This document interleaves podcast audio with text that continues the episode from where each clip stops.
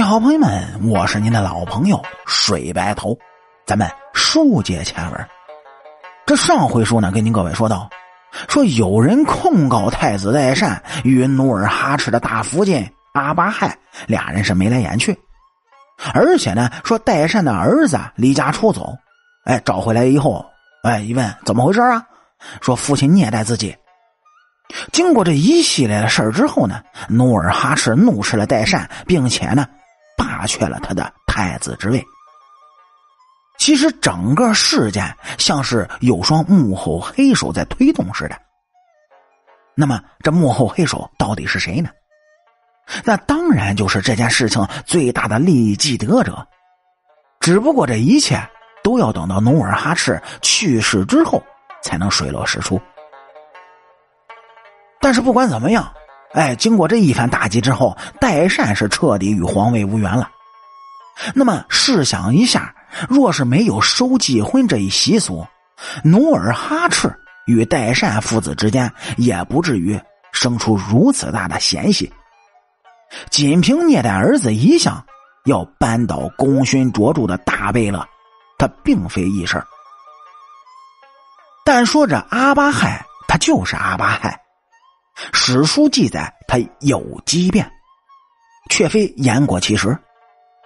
说一年之后，努尔哈赤占领了辽阳之后，立即将他召回，并重新册立为大福晋。由此可见，努尔哈赤对他的喜爱程度是远超其他妃子的。若非是与继子有私情这样的敏感事件，他在努尔哈赤心中的地位是任何人都无法替代和动摇的。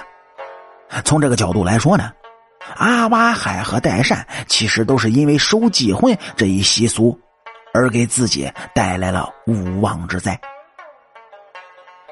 可再次复位的阿巴亥自己也不知道，这前方等待他的将是比离奇更加悲惨的遭遇。说天命十一年，努尔哈赤因为病疽发作，前往清河温泉处疗养。半个月之后，自感大限将至，乘青州沿太子河返回了都城，并传话请大妃前往相会。俩人呢在浑河见了面。几天之后啊，努尔哈赤病了逝，阿巴亥陪同着灵柩回到了都城。仅仅就这么几天的时间，后金的政权呢已经发生了翻天覆地的变化。四大贝勒中的大贝勒代善。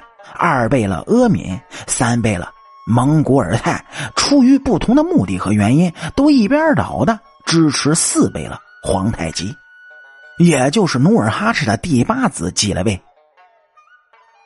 天命五年的风波背后，最大的受益者是皇太极。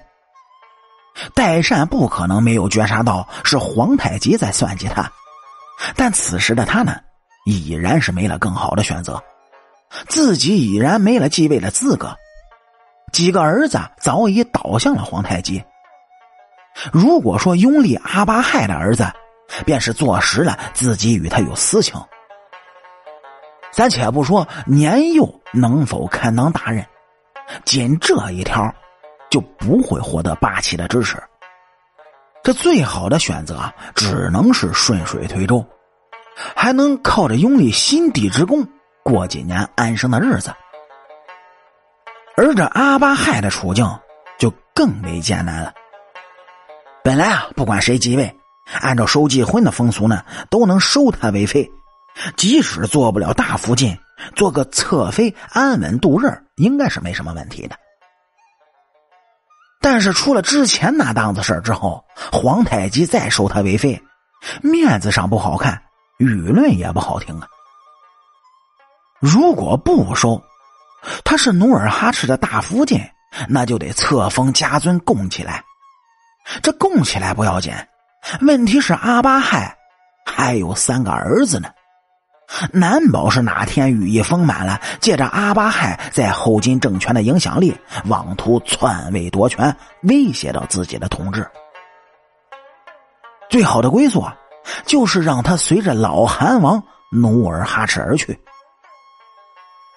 灵柩回都的第二天呢，代善等人便向他宣布了所谓的复函，让他殉葬的遗言。阿巴亥当然知道这是假的。努尔哈赤去世的时候，就是他陪在身边的。有什么遗言，没有人比他更清楚。但说此时的他呢，势单力薄，儿子尚且年幼，如果不按照他们的意思去做，也许会牵连到自己的儿子。这万般无奈之下，他只能请求诸位贝勒能够恩养自己的幼子。当日年仅三十七岁的阿巴亥。自尽殉了葬，所以说，皇太极的上位，跟着建州女真收继婚的风俗有着莫大的联系。但是他为什么又会废除这条陋习呢？点击咱们右上角订阅的小按钮，来下一期听主播慢慢给您聊。我是您的老朋友水白头。清朝那点事儿，下期咱们接着聊。